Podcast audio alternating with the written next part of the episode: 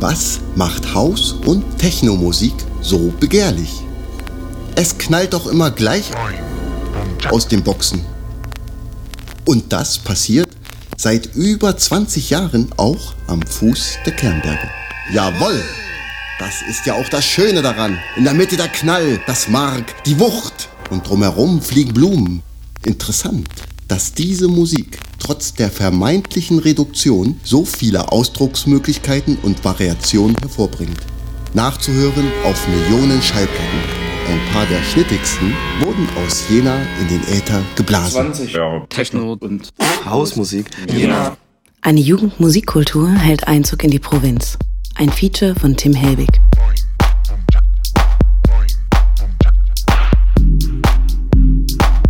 Von einer Handvoll Leuten, zusammengeschweißt durch den festen Glauben an eine gemeinsame Sache, ist aus einer charmanten Provinzleuchte eine international beachtete Erfolgsgeschichte herangewachsen. Zeit, ein kleines Resümee zu ziehen, ein wenig über den Werdegang zu berichten, vom ersten Rave in Jena hin zum heutigen Techno- und Hausohrboten Freude am Tanzen.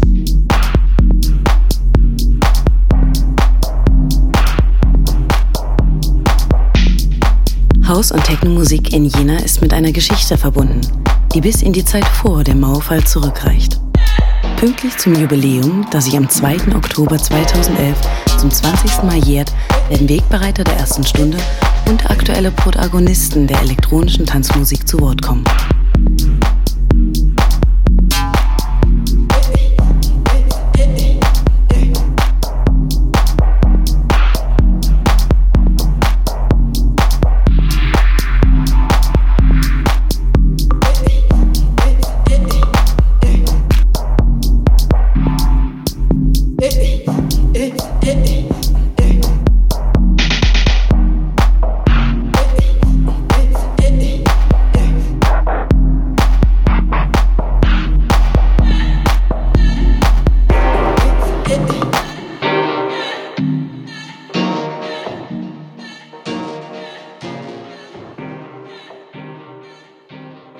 Der Zeit während der Wende erlebte die Haus- und Technokultur einen regelrechten Aufwind. Die historischen Ereignisse und die unter den Menschen pulsierende Energie beflügelt die Szene um die elektronische Tanzmusik. Zudem taten etliche ungeklärte Eigentumsverhältnisse von Gebäuden ihr Restliches für das Etablieren und Ausleben einer Subkultur. Berlin wird leben und die Mauer wird fallen. Diese Maueröffnung und halt das Jahr, was man gebraucht hat, um das wirklich ernsthaft zu realisieren, hat natürlich ganz neue Möglichkeiten für Partykonzepte oder, oder Veranstaltungskonzepte ermöglicht. Ob das jetzt äh, der Tresor war, der in dem äh, Tresorraum des Wertheim-Kaufhauses seinen Platz gefunden hat, oder das, äh, das Planet oder auch die Clubs, die dann halt nur einen Sommer tanzten oder eben spontane Partys, Bunkerpartys, äh, solche Sachen. Thomas Spatz-Sperling ist Mitbegründer des Labels Freude am Tanzen und einer der Fahnenträger der Techno- und Hausbewegung in Jena. Neben seiner Labeltätigkeit organisiert er Partys im Jena Club Casablanca, unter anderem die Veranstaltungsreihe Schöne Freiheit. Es war schon Wahnsinn, was da passiert ist. Und das war für die Musik auch wichtig. Also ich denke, der Mauernfall war für die Musik oder für Technomusik und äh, Deutschland war das äh, ein Segen. Also nicht nur für uns, die dann von der Freiheit äh, profitieren konnten, auch für die Musik.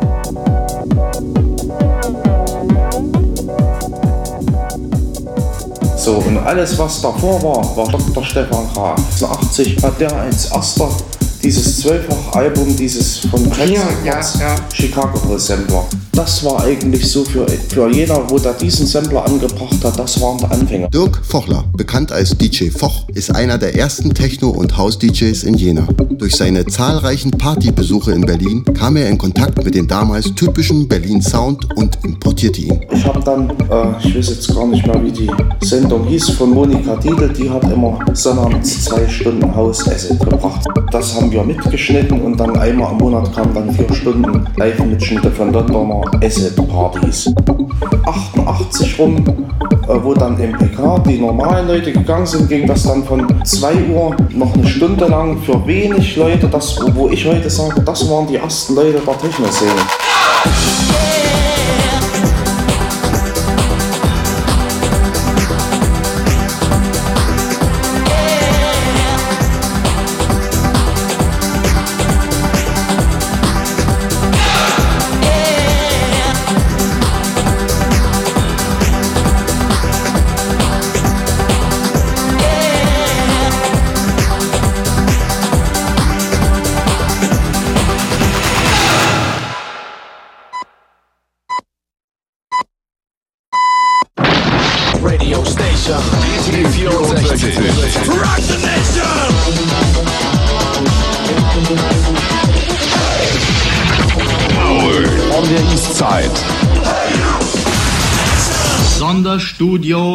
Deutschland treffen. Hey, hey, hey, hey, heute ist was los an der Spree. Das Jugendradio der DDR, DT64, wurde als Sonderstudio Deutschlandtreffen der Jugend 1964 gegründet. Anschließend wurde der Sender vom Berliner Rundfunk übernommen. DT64 war einer der ersten deutschen Radiostationen, die Techno spielten.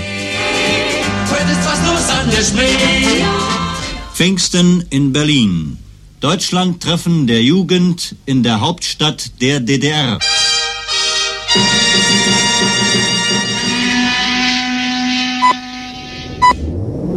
Über eine lange Zeit hat DT64 in seinem Musikprogramm einseitig die Beatmusik propagiert.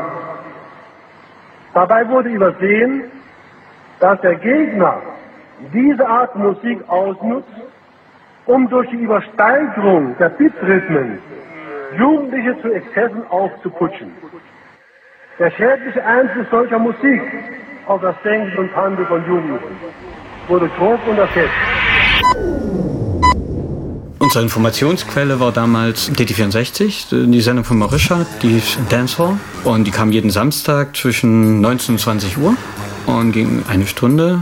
Und da hat Marisha die Musik der Woche vorgestellt. Und das ging halt von, von Happy Hardcore, Breakbeats, englischen Techno über Berlin, neue Berliner Sache, belgischen Sachen oder eben auch Detroit-Musik.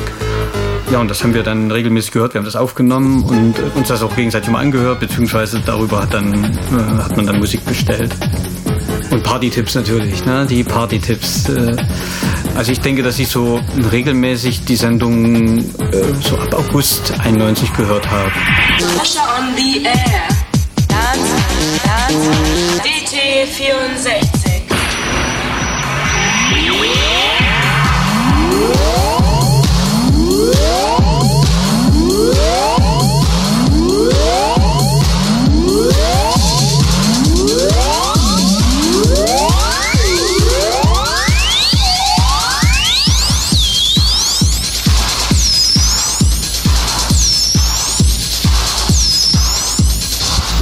Meine erste Sendung war Dezember 1990 und die habe ich auch noch auf Tape. Unter Kennern ist Michael Großer alias DJ Mick bekannt als der erste Mixer Jenas. Durch sein Engagement beeinflusste er die Entwicklung und Verbreitung technoider Hörgewohnheiten in der Sadestadt. Ein Freund von mir hat mir das empfohlen. Äh, Hör mal, da gibt es eine Radiosendung, da läuft das, was du hören möchtest. Und das war die erste Sendung, die ich gehört habe. Da lief zum Beispiel The Scientist, The Bee, diese Platte, die ich mir dann auch anschließend gleich im Hardwax gekauft habe. Ähm, das war, ja, das war die Dezember-Sendung 1990 und da fing das eigentlich alles an, Haustechno im Kinderzimmer aufzunehmen.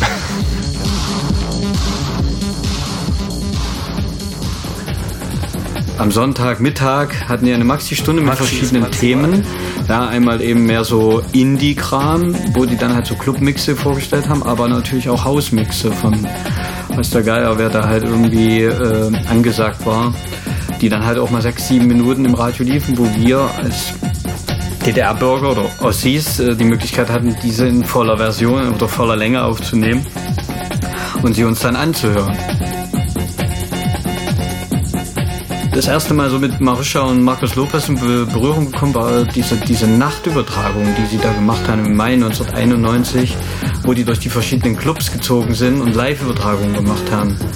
Das war Tresor, Planet, Walfisch, glaube ich noch, und das waren völlig neue Möglichkeiten. Und das war natürlich auch anarchistisches Radio teilweise, ja. So, so, dann da haben Musik einen Sendeplatz, und dann wirklich, sagen wir mal, zwischen 19 und äh, 20 Uhr kann man schon viel Radio hören, kann man auch wirklich was erzählen, mit Technomusik zu belegen. Oder auch Mittag. Ja, aber es war, wie gesagt, so ein sehr, sehr, sehr ähm, anarchistischer Zustand gewesen, oder alternativ, ne? Im wahrsten Sinne des Wortes, wenn ich äh, an das Studio denke, äh, wie wir in dem Studio gehaust haben, kann man sagen. Also äh, das ist heute unvorstellbar eigentlich. Oder so in, in einem Radiostudio wurde geraucht, getrunken, überall Aschenbecher, Party. tonnenweise Menschen. Der eine Abend, da waren noch bestimmt 25 Leute in dem Studio. Also das ist ja... Lupson und äh, Mike van Dijk. Genau, diese äh, legendäre, eigentlich unsere legendäre, wie ich finde, Fahrt da hoch ins Studio und äh, war das Silvester, Weihnachten? Nee, nee das war äh, zweiter Weihnachtsfeiertag, glaube ich. Weihnachten wo wir noch einen hatten. Genau, genau. äh, das war unsere legendäre Fahrt ins Studio DD64.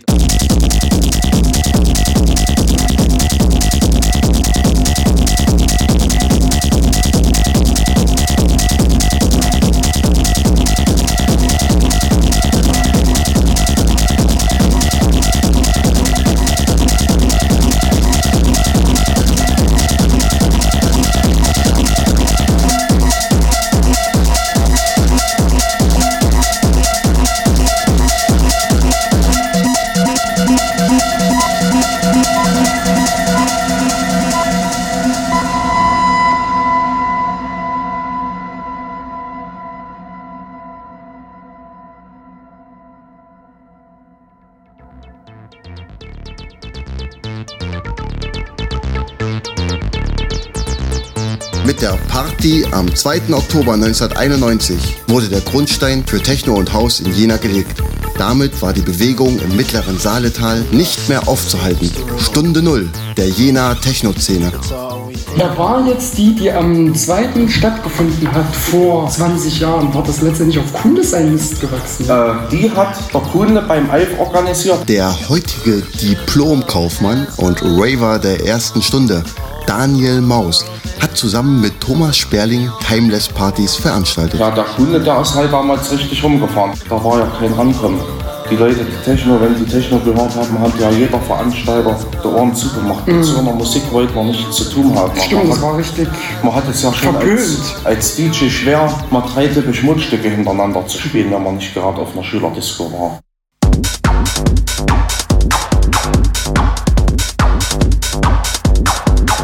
Wir wussten, dass da irgendwie eine Party im Kassa ist, Micha und ich.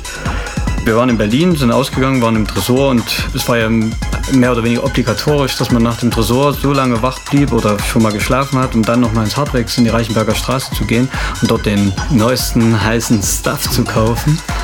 Und als wir dort angekommen sind, sind wir rein und so, hier, den kennen wir doch irgendwo her. Wir wussten nicht, wie der hieß oder so. Ne? Wusste, dass er irgendwie DJ ist. Und da kam der dann auf uns zu und sagte, ihr seid der Eurasine. Und äh, wir machen hier am, am 2. Oktober eine Party, da lege ich auf, du kannst doch mal ein paar Platten mitbringen, Mick. Und so ging das halt los. Vorher außerhalb von Berlin waren wir im Coney Island. In Leipzig. Hey, das, war, das war auch eine, eine Erfahrung, die war echt unglaublich. Ich denke, dass da Rick DeVille, Andrew und äh, Till gespielt haben. Und dann wollten wir uns das einfach mal angucken, wie das hier in Jena ist. Und dann sind wir nach der Einladung nochmal, wussten wir dann auf jeden Fall, da fahren wir hin, gucken uns das an und waren dort als Gast. Und dass wir die Partys dort an diesem Mittwoch äh, sollten dann regelmäßig 14-tägig stattfinden. Haben sie dann auch. Mit wechselndem Erfolg. Es waren dann irgendwie 30, 40, 50 Leute da. Ja, Fori hatte mich damals dann angesprochen, ob ich das hier regelmäßig mitmachen möchte. Und Micha war eigentlich der Erste in Jena, der perfekt die Platten ja, mixen konnte. Ja. Mixen konnte. Weil ich habe es ja erst äh, etwas später dann. Ja, es war immer eine Herausforderung für dich. Ja. Wer hat denn dann bei der ersten Sache aufgelegt? Äh, das war der Colin, ich. Wer war denn da noch mit? Ein dritter war noch mit dem Bunde. Ich dächte, der Jan Eckert hätte da noch mitgemacht das war das erste und das letzte Mal, dass er da mitgemacht hat, weil ich habe dann halt auch zum Jan Eckert gesagt, pass auf Ecki, du musst dir hier die Schallplatten kaufen. Das geht nicht mehr ohne. Du musst Schallplatten kaufen. Und Jan Eckert wollte das mit CDs machen und da habe ich gesagt, das geht nur mit Schallplatte in diesem Geschäft.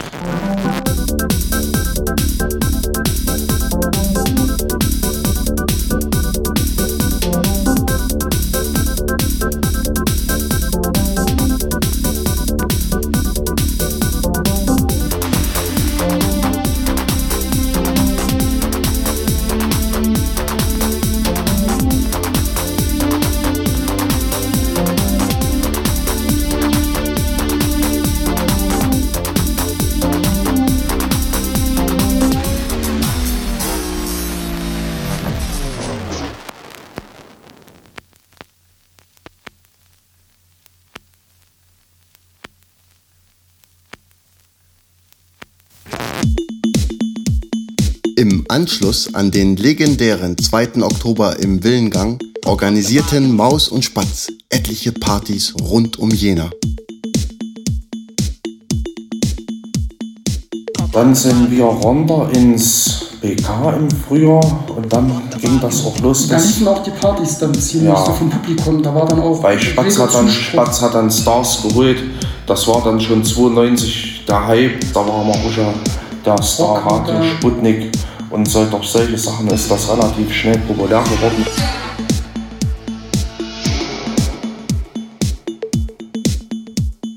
Da ist halt wirklich ganz wichtig für mich in meiner Wahrnehmung von Musik, Beginn der 90er, diese Tea-Time-Partys, wo dann halt irgendwelche Leute, ob es nun Hip-Hop-Typen waren oder ob Hochhaus gespielt hat, mich dann auf so eine Party irgendwie beeinflusst haben und auch mir den Weg geebnet haben. Sören Bodner, alias Monkey Mafia, Part des ehemaligen DJ-Duos Wainomi Brothers und Mitbegründer von Freude am Tanzen. 2001 eröffnete er den Plattenladen Fat Plastics im Schillergässchen. Anfang 2011 hat er seine erste EP Monkey Mafia Music Club auf Freude am Tanzen veröffentlicht. Wir hatten Sonntag grundsätzlich Langeweile. Und da kam uns die Idee, Mensch, lass uns doch eine Tea Time House Party machen. Und da lief dann die erste, ich weiß nicht mehr welches Datum das war, war auf alle Fälle Willengang. Das Es war 93. November, Da sogar einen Mitschnitt. Da sogar einen November Mitschnitt. 93. Casa Keller heißt der. Die Idee kam uns im Urlaub. Ne? Und gesagt, Ja. beide Sonntag, scheiß Tag eigentlich. Ja. Wird nicht genutzt für, für Feiern. Was in Jena auch wirklich das Gute war, du hast immer irgendwie, es gab nicht viele Plätze, aber du hast einen Platz gefunden, wo du dich auch ausprobieren konntest. Das war bei mir eine kleine Quelle, wo ich donnerstags immer diesen Monkey Mafia Music Club gemacht habe, wo es halt auch genreübergreifend, also da war jetzt dann nicht mehr so diese Techno-Geschichte im Vordergrund, aber das war für mich total wichtig. Da ging es teilweise gar nicht mal so um Mixen, da ging es einfach um sich auszuprobieren und sich kennenzulernen.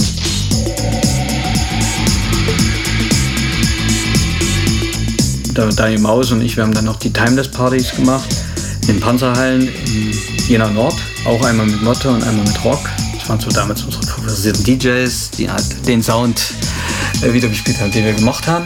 Die, die große Kunst ist ja nicht jetzt die, die, die große brachiale, den groß brachialen Sound zu machen, sondern mit Hi-Hat, Bassdrum, Bass, äh, Snare und vielleicht noch äh, eine Hookline eine Melodie, also ein bisschen mit dem Rhythmus eine Melodie machen. Also Jeff Mills war einer oder ist einer der größten äh, Melodiekreierer äh, aus Rhythmen. In der Technos. In der Technos, ja. Hier ist auch noch ein bisschen was. Was vorbereitet hier zum Mitnehmen. Wunderbar. Was für eine Kellernummer.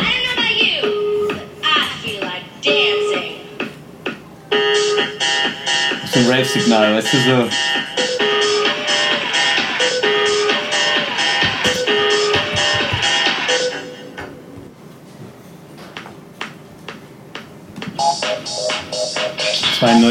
Love Parade Hit oder?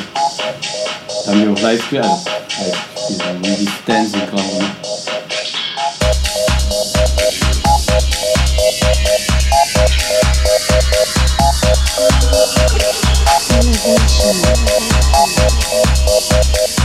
Das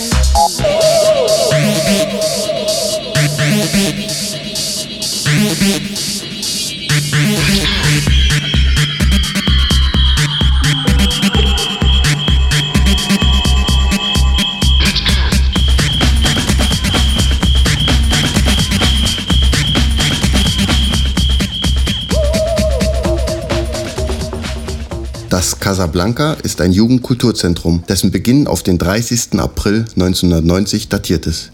Die Geschichte des Clubs ist eng verknüpft mit der Geschichte der Techno-Szene in Jena. Unter seinem Dach etablierte Thomas Sperling nach und nach mehr und mehr Veranstaltungen elektronischer Tanzmusik. Durch die wohltemperierte Mischung im Haus trafen verschiedene Subkulturen aufeinander und haben sich gegenseitig bewirkt.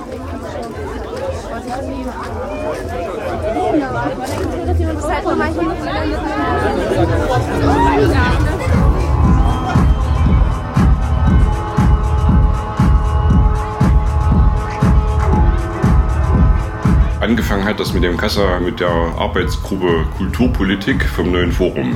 Äh, Also da wurde eine Satzung geschaffen. Dann haben wir vom Stadtrat für Kultur, Dietmar Ebert damals, den Willengang bekommen. und haben dann irgendwie ein, zwei Punkbands eingeladen. Immer mit dem Wunsch, dann irgendwie so Kleinkunst, Blues und Zeug zu machen. Alf Carsten Heinecke ist Mitbegründer des Casablancas. Schon vor der Wende engagierte er sich in verschiedenen Kapellen, organisierte Konzerte und Partys. Mit dem Kassa haben wir viermal insgesamt angefangen. Also einmal im Willengang 91 bis 92. Und ja, jedenfalls mussten wir da raus. Also das war eigentlich von Anfang an auch so klar, dass wir nur zwei Jahre Daseinsberechtigung hatten und die haben das dann eben durchgezerrt. Weil, wo jetzt das Altersheim steht, sollten 68 Arbeitsplätze geschaffen werden und 1992 und 68 Arbeitsplätze, das ist ein Totschlagargument für jede Kultureinrichtung. Dann sind wir in 92 bis 93 ins Paradiescafé runtergegangen. Das war dort ein Jahr und das war eigentlich jetzt im Nachhinein eine nützliche Erfahrung, aber das war schon eher qualvoll, kann man, das Wort kann man schon so nehmen. Das äh, war eben privater Gastronom. Der dann irgendwann mal auch die Sicherung rausgemacht hat. Das ist ja auch übelst peinlich, ne, wenn du einen großen DJ aus Berlin hast. Also aus seiner Sicht kann man es ja auch verstehen, aber das hat, wir haben eben nicht zusammengepasst und der hat dann uns äh, nach einem Jahr ging ein Zettel. Ich war in der Distillery, da kam irgendwie einer an und sagt, ja, ich hab, war heute am Kassa unten und da sind tausend Zettel dran, dass das Kassa keine Veranstaltung mehr im Paradiescafé macht. Ich sage, Quatsch, das kann nicht sein. Hängt da wirklich so ein Zettel. Und ich natürlich in meinem Bahn nur an meine Veranstaltung am nächsten Samstag gedacht. Ne? So, was sage ich denn jetzt dem Markus Lopez, wenn ich jetzt hier meine Veranstaltung nicht mehr machen kann? Weiß ich nicht, ob wir das schon an dem Sonntagmorgen oder Sonntagmittag entschieden haben, dass wir den Willengang zurückbesetzen. Der Willengang war natürlich noch leer, war nicht ein einziger von den 68 Arbeitsplätzen drin. Und da wurde der dann in vier Wochen fit gemacht irgendwie oder zwei Wochen, ich weiß gar nicht genau. Also es ging jedenfalls relativ schnell. Und dann war irgendwie auch gleich eine Techno-Party drin. Dann ging es dann halt Freitag 16 Uhr, sind wir dann irgendwie rangefahren mit dem damaligen Kassatransporter, die Anlage rausgekarrt, das Ding aufgemacht, wir hatten ja alle noch Schlüssel, haben ja alle noch gepasst und haben die Anlage aufgebaut, runter in den Keller, wollten Wasseranschluss legen. Das war dann eigentlich das größte Problem, alles stand. Wir haben aber kein Wasser angekriegt. Und irgendwann haben wir gesagt, scheiße, wir müssen jetzt loslegen. So, wir hatten ja eh alles mit Einwegkram und so. Das war ist auf jeden Fall nicht nachhaltig. Ne? Und, äh, und da haben wir dann mit großen Eddingstift an die Toiletten geschrieben, bitte nicht scheißen. Ne?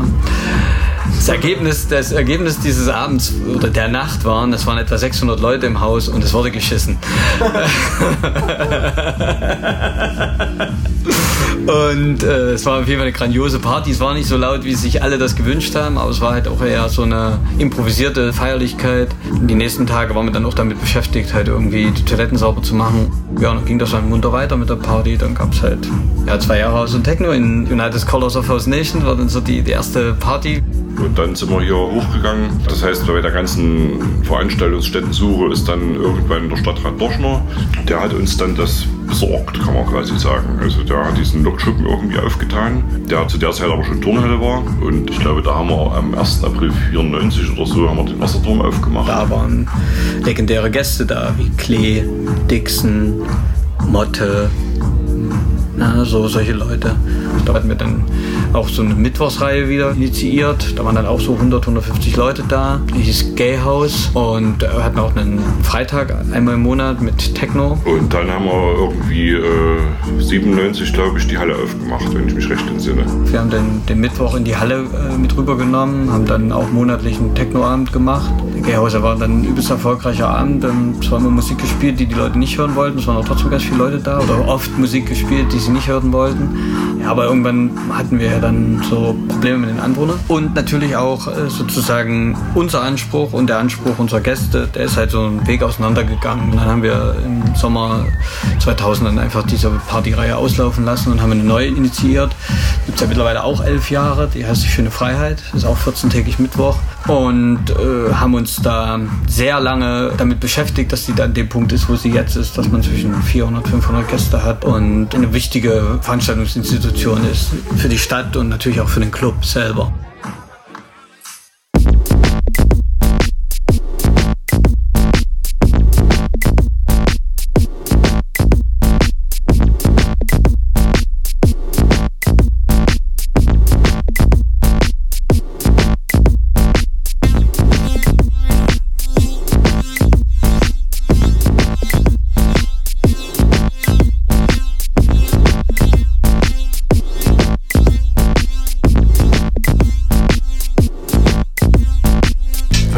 Jena Sound betrifft, wenn es sowas gibt, dann liegt es auf jeden Fall äh, zum großen Teil mit am Kassa. Da gibt es einen Laden, der genreübergreifendes Programm hat, weil die Bande, die den Laden schmeißt, aus vielen Ecken kommt und es halt nicht an einer bestimmten Grenze aufhört.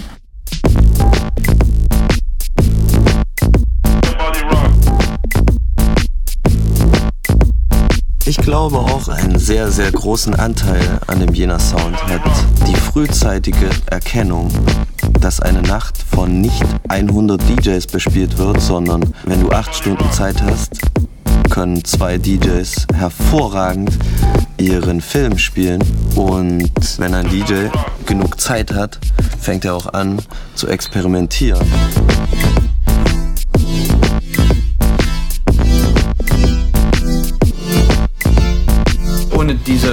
Chance, sich Zeit zu nehmen. Wenn du jetzt unter, unter diesen, ich sag mal, betriebswirtschaftlichen Druck zu stehen und irgendwas machen zu müssen, dann würde das nicht funktionieren. Du musst die Chance haben, spielen zu können. Egal wie du siehst, ob das Platten spielen oder mit einer Idee spielen. Diese, diese Chance, spielerisch äh, sich da in so einen, in so einen Bereich vorzutasten, ja, Zeit zu haben. Zeit. Also, das ist echt so, jemand oder etwas, was den Rücken frei hält und dich machen lässt.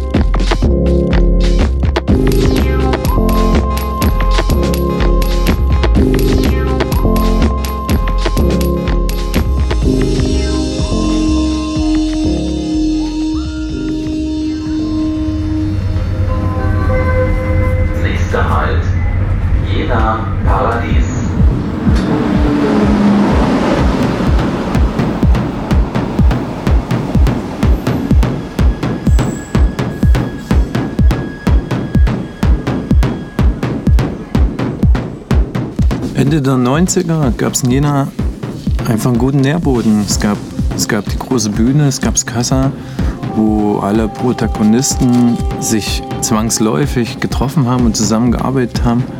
Es gab kleine Situationen wie Lutz seine Klimabar, kleine Quelle, in der verschiedene Stile gespielt wurden, wo man eine Liveband sehen konnte, wo ein DJ aufgelegt hat.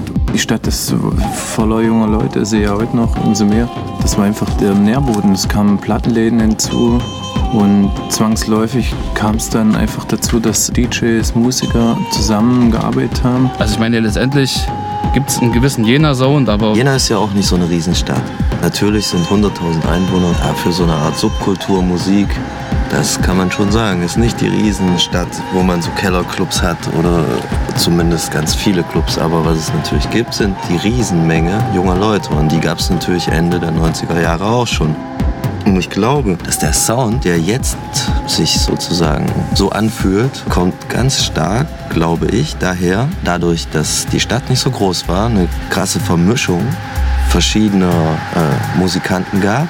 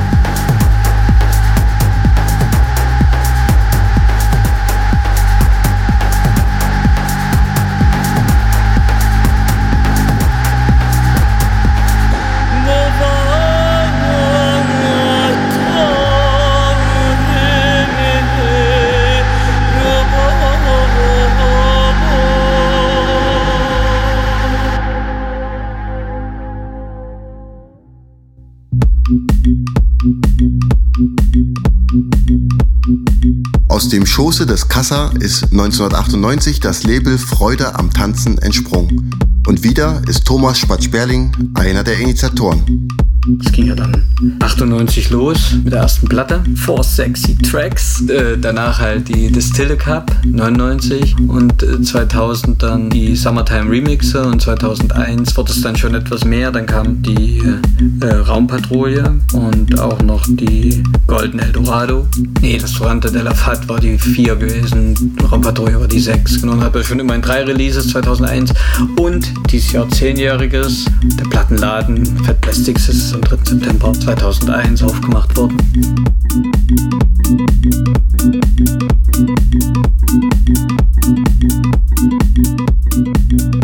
Oft sind ja Spinnereien der Anlass, Dinge dann doch umzusetzen. Ich hatte dann irgendwann irgendwie das Gefühl gehabt, hier sind äh, Leute da, die Musik produzieren, die die Musik auflegen, wo ich denke, die haben das Potenzial, selber eine Platte zu machen. Und dann bin ich damals auf den Heiko und auf den Marsho sowie auf den Gabor zugegangen. Dann hatten wir diese erste Platte zusammen. Da es sozusagen zu der ersten Platte von Compact schon so ein Feedback gab, die haben dann gesagt, na, wir machen Vertrieb, wir bieten euch einen Vorproduktionsvertrag an. Und haben gesagt, gemacht, getan. Und war dann halt schon so eine, so eine Basis, ne, mit der man arbeiten kann. Dann habe ich mir so Gedanken gemacht, nee, wir müssen jetzt noch irgendwas tun, dass die Jungs auch, weil von dem Plattenladen werden nicht zwei Leute leben können. Da muss halt irgendjemand da sein, der das Booking macht. So, dann habe ich, äh, kannte, kannte ich für sie vier, fünf Jahre so zum Sehen. So, und da habe ich ja irgendwann Ende 2001 angesprochen. Und dann hat sie irgendwann gesagt, ja, ich mach's. Es hat dann am Ende, hatte das schon gewisse Kontinuität auf einem niedrigen Niveau, aber es hat am Ende doch, doch die Musik gebraucht, um das Durchstarten zu ermöglichen. Und die Musik war dann halt irgendwie Musik Rause, was ja 2002 gegründet worden ist, äh, von Wendelin. Und äh, das war dann halt irgendwie die Kopfnickerplatte 2003, die dann halt, keiner hat es vorher gesagt. Kein Vertrieb hat gesagt, das wird der große Kracher oder sonst irgendwas, sondern es ist einfach passiert. Dann ging das irgendwie so Step by Step, eine der erfolgreichsten Platten, die wir je gemacht haben. Und selbst das hat dann noch mal ein Dreivierteljahr gedauert, bis die beiden dann regelmäßig als Nomi Brothers äh, auflegen konnten. In der Zwischenzeit kam natürlich dann noch das Krause Duo dazu und die, ersten Fremdproduktionen von örtlichen nahen Künstlern, das war dann Hammond und Kaden. Ja, und dann ist das halt so alles stetig gewachsen. Mittlerweile gibt es die Nomis nicht mehr, Sören ist bei uns im Booking, Gabo ist bei Compact, Gabo hat sein zweites Album gemacht bei Pampa, Sören seine erste eigene Maxi. Das ist alles dieses Jahr passiert, dieses Jahr das Marian-Album von Marek, im Oktober noch das Album von Dr. Creed.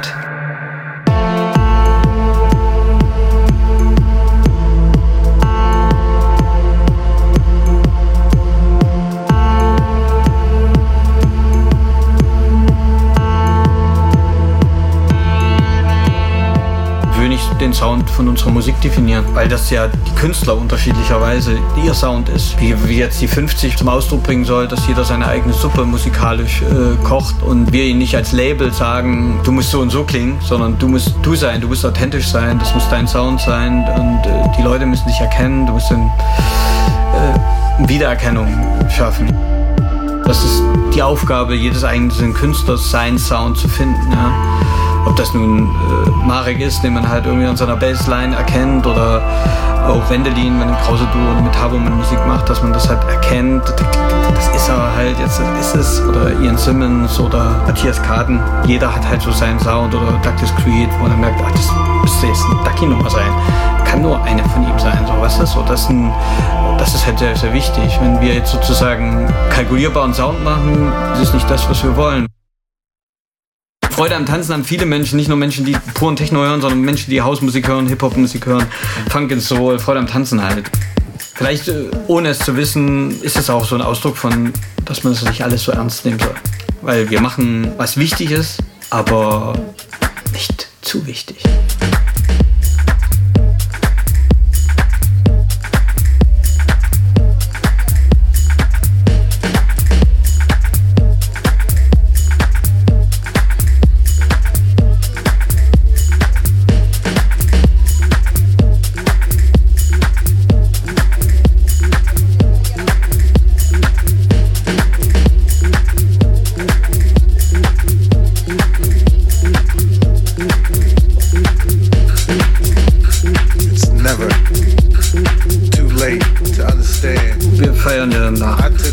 13 Jahren. Nun endlich unser 50. Release. Auch das war eine schwere Geburt. Dann haben wir es geschafft. Ist draußen mit aktuellen Künstlern von uns und auch Künstlern, die jetzt nicht mehr bei uns veröffentlichen. Jetzt im Frühsommer kam das Album von Marian raus. Äh, Marek Herrmann und Fabian Reichelt. Dann kommen Maxis von Berg Offset auf Musikrause, von Ian Simmons, von Eventuell. Dann Freude am Tanzen kommt jetzt eine Juno 6 im frühen Herbst oder späten Sommer und eine Marek Hemmern Maxi sowie das Album von Douglas Creed. Anfang nächsten Jahres von Kade Boston eine retrospektive CD. Also das heißt, wird nur auf CD released, wo alle Stücke oder viele Stücke, vielleicht auch schon ein paar neue Stücke drauf sind. Ja, und einfach mal gucken, wer noch Musik bei uns aus unserem Stall so abliefert.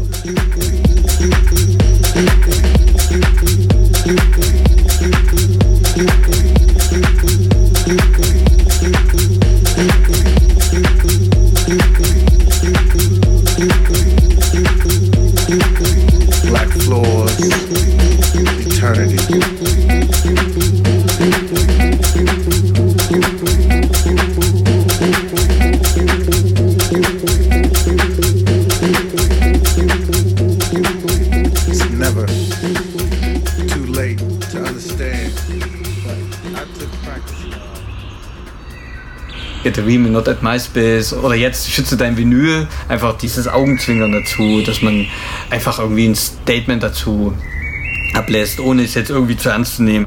Etliche Kampagnen wurden durch das Label Freude am Tanzen ins Leben gerufen. Oder Rave Strikes Back. Ja, das war auch so eine Geschichte, die dann halt daraus entstanden ist, dass ich das halt irgendwie genervt habe, weil ich das Wort Rave total fantastisch finde für, für das, was wir machen. Wir machen Partys, da wird getobt. Und der Rave hatte halt irgendwann mal so wirklich in den Nullerjahren, halt äh, Anfang der Nullerjahre so, so eine Ja, es hatte so eine negative Aura. Kennst du so äh, Schlaghose, äh, Riesenveranstaltung, äh, Juhu, äh, dann, dann irgendwie ein Nest, Vogelnest auf dem Kopf und äh, diese, diese, dieses volle Programm von Irrsinn, ja, so, äh, und das, es ist ja zum Beispiel, ob wir da nur zu beigetragen haben oder nicht, aber es ist auf jeden Fall, das Wort Rave ist jetzt kein schlimmes Wort mehr. So, finde darf ich. wieder Rave sagen. Unschuldig dreinblickenden Wörtchen Rave Unrecht getan. Ihm wurde negativer Ballast ans schmale Fußgelenk geknotet. Und nun mag es kaum noch jemanden den Mund nehmen. Aus Angst davor, Aus Angst davor sich den Unterkiefer splitzig zu brechen. Es ist gar so weit gekommen, dass eine nicht selten das Tragen pinkfarbener neongelber Mondlandeschuhe und hautenger Smiley-T-Shirts angedichtet wird. Erzählt man jemanden mit leuchtenden Augen, man habe am Wochenende mal wieder so richtig geraved. Damit soll nun Schluss sein. Dies ist die Rekultivierung jenes ins Soziale ausgedrängten ist der Schulterschluss stolz geschwollener Raverbrüste. Dies ist der Aufruf, endlich wieder zu raven, anstatt nur halbherzig feiern ist zu die Rückkehr der Stolz ist die Wiederbelebung eines Lebensgefühls. Rave strikes back. Im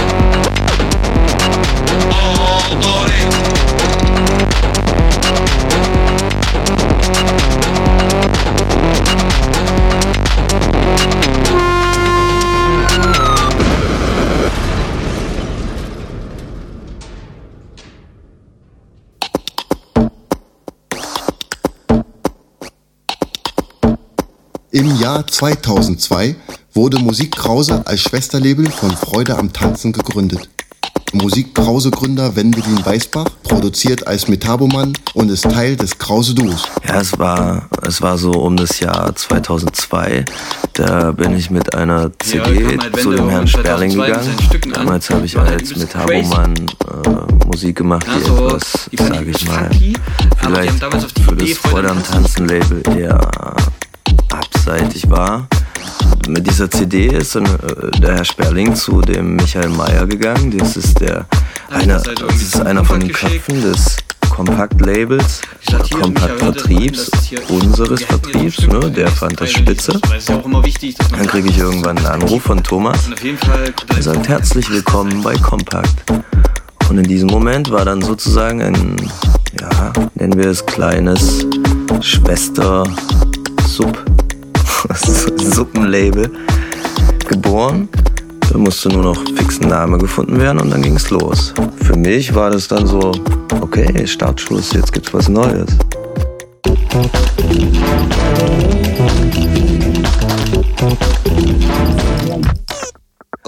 Ich würde sagen, Musikrause ist ein, Und äh, losgelegt. ein Label, wo ja, auf der einen Seite nicht so total bierernst, aber ich, ich würde sagen, das meiste ist einfach auch so Musik, die eher von hinten durch die, durch die Tür, die Hintertür in das Haus reinkommt und nicht, nicht so mit Tamdaram vorn durch die riesen Eingangshalle marschiert. Hier geht es nicht unbedingt um den großen, den riesigen Wurf oder um den, wie, wie, wie man das so schön sagt, um den Hit. Ich würde eher sagen, es geht um, das Lied an sich. Ein schönes Lied, dann ist das ein schönes Lied. Und dann muss das auch unbedingt auf eine Schallplatte.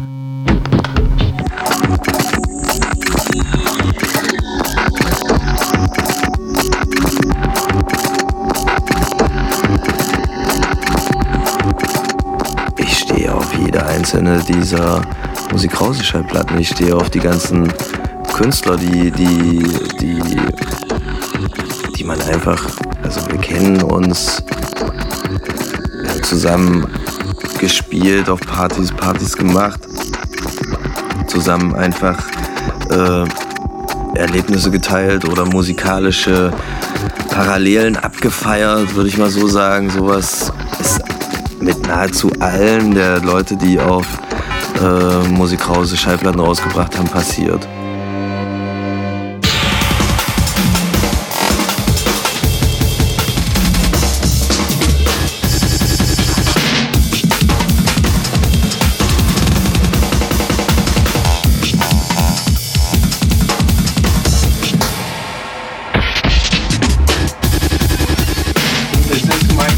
Okay,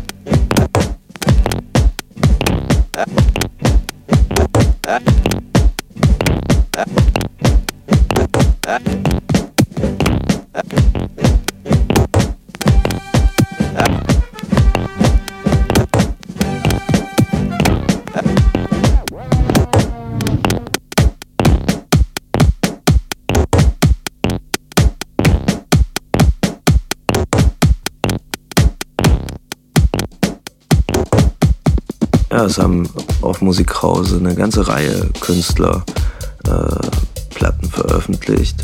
Ian Simmons, Robert Brumme, Someone Else, Jay Hayes, Portable, eventuell Feindrehstar, Berg Offset, Schleck und Stecker und Soul Fiction nicht zu vergessen.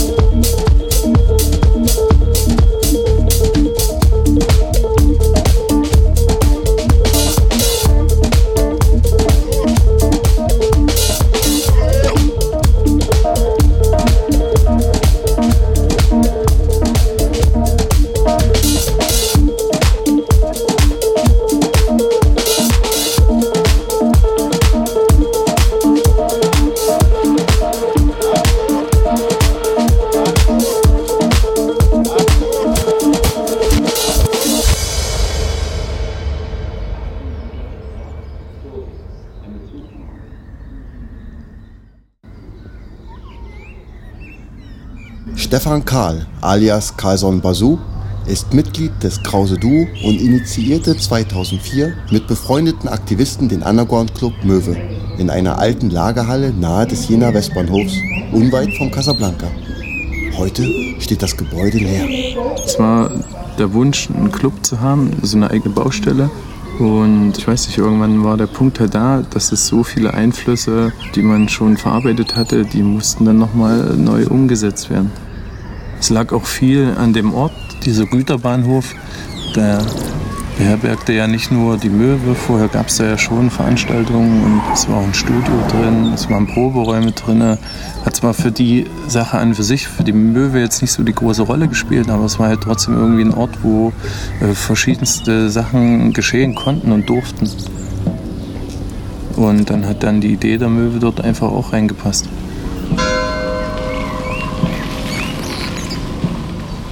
Da gab es sogar mal nachmittags eine kleine Sumse mit dem Ricardo Villalobos. Oder der DJ Trax hat da gespielt. Ne?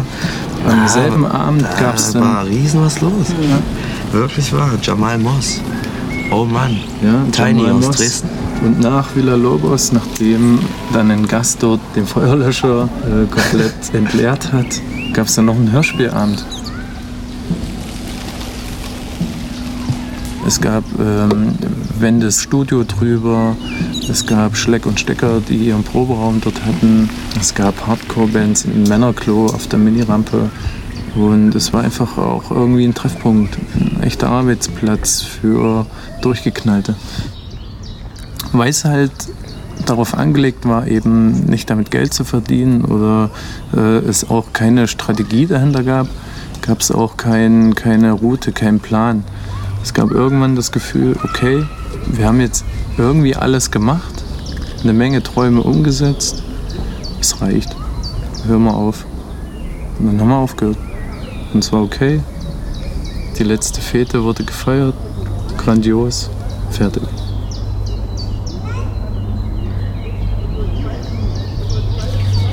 Möwe war gar nicht schlecht, wirklich wahr. prima, echt.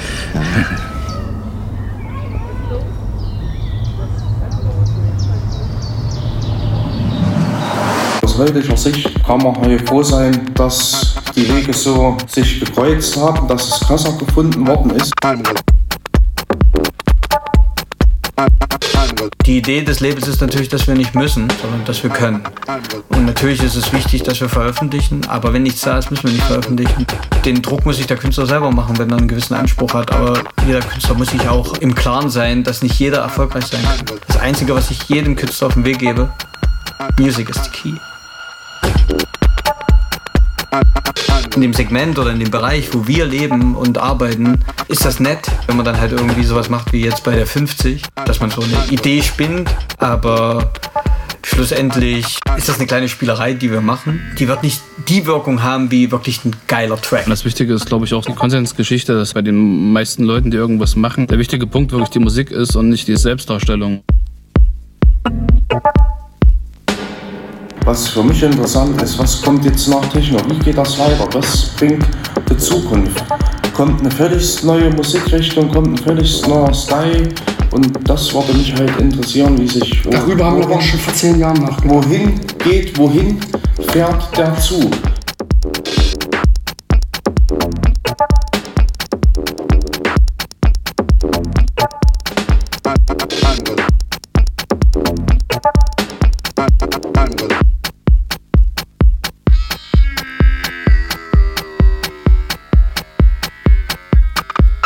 Zwanzig Jahre Haus- und Technomusik in Jena. Eine Jugendmusikkultur hält Einzug in die Provinz. Ein Feature von Tim Helbig. Es sprachen Lutz Eckert, Daniela Penzold, Tommy Neuwirth. Aufnahme, Schnitt, Mischung, Produktion Tim Helbig. Im Auftrag von Freude am Tanzen Recordings 2011.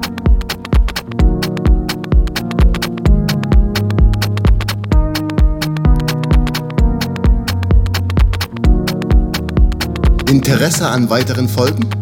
Dann abonniere diesen Podcast und lade dir regelmäßig die neuesten DJ-Sets und Hintergrundinformationen auf deinen Computer.